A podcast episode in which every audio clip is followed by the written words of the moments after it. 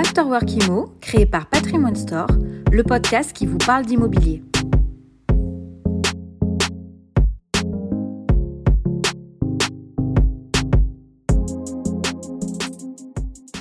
parce que l'immobilier ne s'envole pas. Les prix, eux, se sont envolés, c'est vrai, ces dernières années, face au manque d'offres. Comment réaligner l'offre sur euh, cette demande très importante pour euh, le marché de la pierre? Comment construire plus et mieux, tout simplement, afin de limiter les hausses de prix? Arnaud Groussac vient de nous rejoindre, fondateur et président de Patrimoine Store. Bonjour Arnaud. Bonjour Guillaume. Et bienvenue. On va tenter de comprendre quelles équations le logement doit résoudre pour retrouver une offre cohérente, alignée sur cette demande très forte pour le marché de l'immobilier. Comment va le marché et quelles, sont ces équations que le marché du logement doit, répondre, doit résoudre? Alors, comment va le marché? Bah, Pas bien. Euh, puisque euh, le premier trimestre, moins 22% de volume de vente sur le marché du neuf, ce qui s'est jamais vu. Euh, et qui est dans la lignée des années précédentes.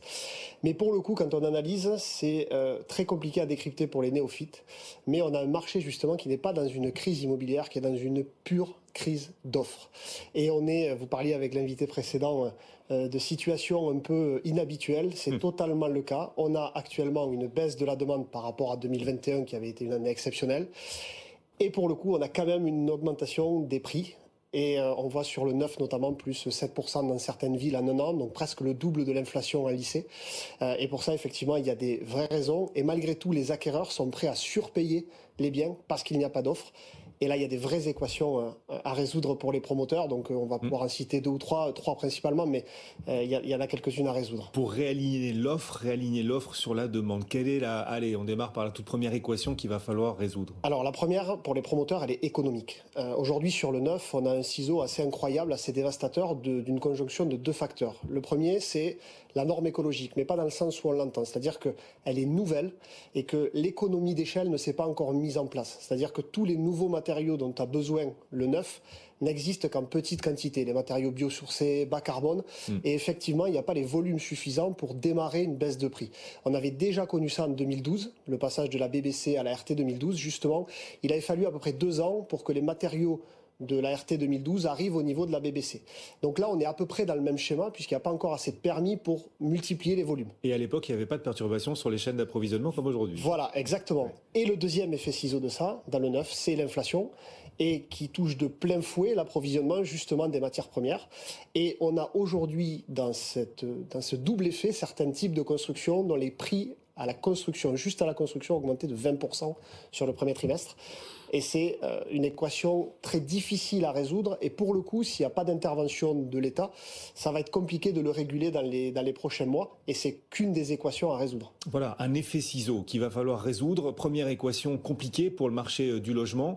Le neuf coûte de plus en plus cher parce que les matériaux manquent alors que la réglementation les rend obligatoires. Ces nouveaux matériaux, oui, c'est obligatoire, sauf que euh, le marché n'est pas encore prêt. Donc voilà. Exactement. Et il coûte plus cher à, à produire aussi parce qu'il y a peu de volume encore. Exactement donc première équation. La deuxième, elle est, euh, elle est environnementale, écologique, mais bah pour le coup au premier sens du terme. Exactement. Et là, cette année, nous ne sommes qu'au début, puisqu'on est dans la transition, entre guillemets, douce en 2022, entre les projets RT 2012 et RE 2020. Euh, et malgré tout, euh, les promoteurs commencent à s'arracher les cheveux de manière assez importante et les bureaux d'études thermiques aussi. Et j'avais envie de vous prendre l'exemple d'un promoteur bordelais que je connais bien qui fait pour le coup de la super qualité, un promoteur familial. Euh, qui veut sortir un programme à Mérignac, banlieue bordelaise. Et il a aujourd'hui travaillé son projet sur cinq petits bâtiments de huit logements dans un parc, tous les appartements traversants, terrasses, des belles expositions. Et donc il va au-delà des futurs critères d'usage finalement de la loi Pinel, plus définis à partir de l'année prochaine. Où il faut à chaque fois une terrasse, voilà, exactement, une double exposition pour les T3, etc. Et là, il va au-delà, parce qu'il veut privilégier un cadre de vie. Et le bureau d'études thermiques lui dit, bah, attention, je ne peux pas te le valider en RE 2020, parce que comme il y a cinq petits bâtiments, on passe plus dans la norme, il y a trop de façades. Donc la solution, c'est de faire une barre d'immeuble. Ah. Là, le promoteur me dit, comment je fais en fait? Qu'est-ce que je choisis? Est-ce que je privilégie le cadre de vie des futurs locataires avec un parc, cinq petits bâtiments, et tant pis une norme RT 2012 Ou est-ce que je joue le jeu de la, de la transition, je tente le RE 2020 au détriment de la qualité de vie et surtout du coût de la construction? Parce qu'il me dit si je le sors en 2020, techniquement, je suis même pas sûr que mon programme il, puisse exister et être viable économiquement. Et c'est ça aujourd'hui euh, le dilemme des promoteurs en termes de normes et les bureaux d'études qui sont absolument pas prêts vu l'ensemble des contraintes qui arrivent dans tous les sens. Et ça, c'est pas très bon pour le marché. Déjà qu'ils ont du mal à sortir les, les projets, pardon. Si en plus on a ce genre de contraintes, ça devient encore plus compliqué. Le nœud des normes, euh, voilà, certaines normes, certaines normes se, se, se contredisent. Et donc, on voit des, des, programmes stoppés. Vous avez parlé de ce programme à Mérignac, stoppé parce que, en fait, euh, bah, trop, trop, trop joli euh, en réalité. Exactement. Et cette transition est un peu trop rapide en marche forcée et il n'y a pas trop de temps d'adaptation. Mais bon, voilà, c'est une équation à résoudre. Dernière équation, une troisième pour réaligner l'offre immobilière sur la demande. Oui, alors la troisième, elle est beaucoup plus issue de ce qu'on a vécu depuis le Covid et les confinements. Elle est purement sociétale. En fait, aujourd'hui, on se rend compte que les gens n'arrivent plus à se loger. Mais c'est pas simplement de le dire. On se rend compte que le, logement neuf, de par le peu de logements qui sortent, euh, faillit dans sa capacité à amener une offre crédible au marché. En clair, que ce soit des acquéreurs ou des investisseurs, ils veulent une répartition géographique des programmes. Ils veulent des programmes proches de leur lieu de travail ou proches des centres de vie. Et aujourd'hui, on n'a plus cette répartition-là. Aujourd'hui, on se rend compte que seulement des zones arrivent à concentrer, donc des zones concertées. Et autour de tout ça, c'est très compliqué de créer des projets. Donc aujourd'hui, le neuf n'a plus cette capacité de finalement aider l'ancien à ne pas augmenter en prix.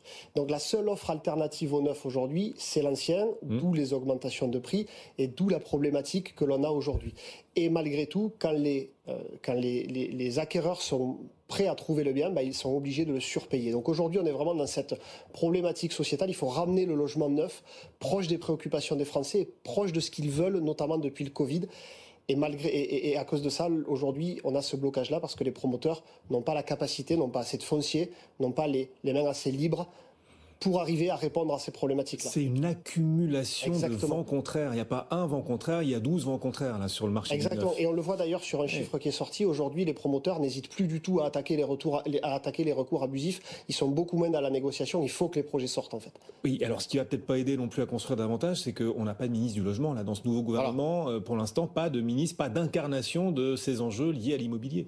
Alors c'est malheureusement en droite ligne de tout ce qu'on dit depuis euh, depuis 4 ans ou 5 ans avec euh, le précédent quinquennat et aujourd'hui, effectivement, on se, se permet le luxe de ne pas mettre de ministre de logement. La seule chose qu'oublie l'exécutif au milieu de tout ça, qui est à l'image de la campagne qu'il y a eu, hein, c'est que le logement. Oui, personne n'a parlé de logement. Voilà, personne n'en a parlé et c'est pourtant une des préoccupations majeures des Français. Et très clairement, euh, si l'exécutif ne s'en occupe pas, les Français vont rappeler. Alors nous, on le sent sur le terrain aujourd'hui l'élastique se tend de plus en plus avec l'accumulation des vents contraires, justement. Et pourtant, les Français ont besoin de se loger. Et aujourd'hui, le parc locatif ne va pas suffire à loger tout le monde parce que c'est la même contrainte que vous soyez acquéreur pour y vivre ou investisseur, vous ne trouverez pas plus d'offres. Donc moi je pense, je suis quand même optimiste, je pense que l'exécutif va de toute façon être obligé de s'y pencher. Et même si on a un président qui n'aime pas trop l'immobilier, je pense qu'il va quand même être obligé d'y passer par la relance parce que les promoteurs, sinon, vont commencer à licencier très fortement et ça risque de ne pas être très joué. Oui, vous êtes optimiste parce que vous pensez qu'on va vers une vraie tempête. Et une fois ah arrivé dans cette tempête, l'exécutif devra réagir. C'est ça votre optimisme? Ben, je pense. Soyez, soyez optimiste, la tempête approche, on va réagir. Mais, justement, en fait, c'est une tempête saine de dire on est au bout, l'élastique est tendu, il n'y a pas de crash de prix, au contraire. Maintenant, il faut créer enfin ce vrai choc d'offres quand l'immobilier va, tout va, et quand il va moins bien, ben, voilà. Alors, Arnaud Groussac, merci d'être passé merci nous voir. Arnaud Groussac, fondateur, président de patrimoinestore.com. Exactement. Régulièrement à nos côtés. À très bientôt.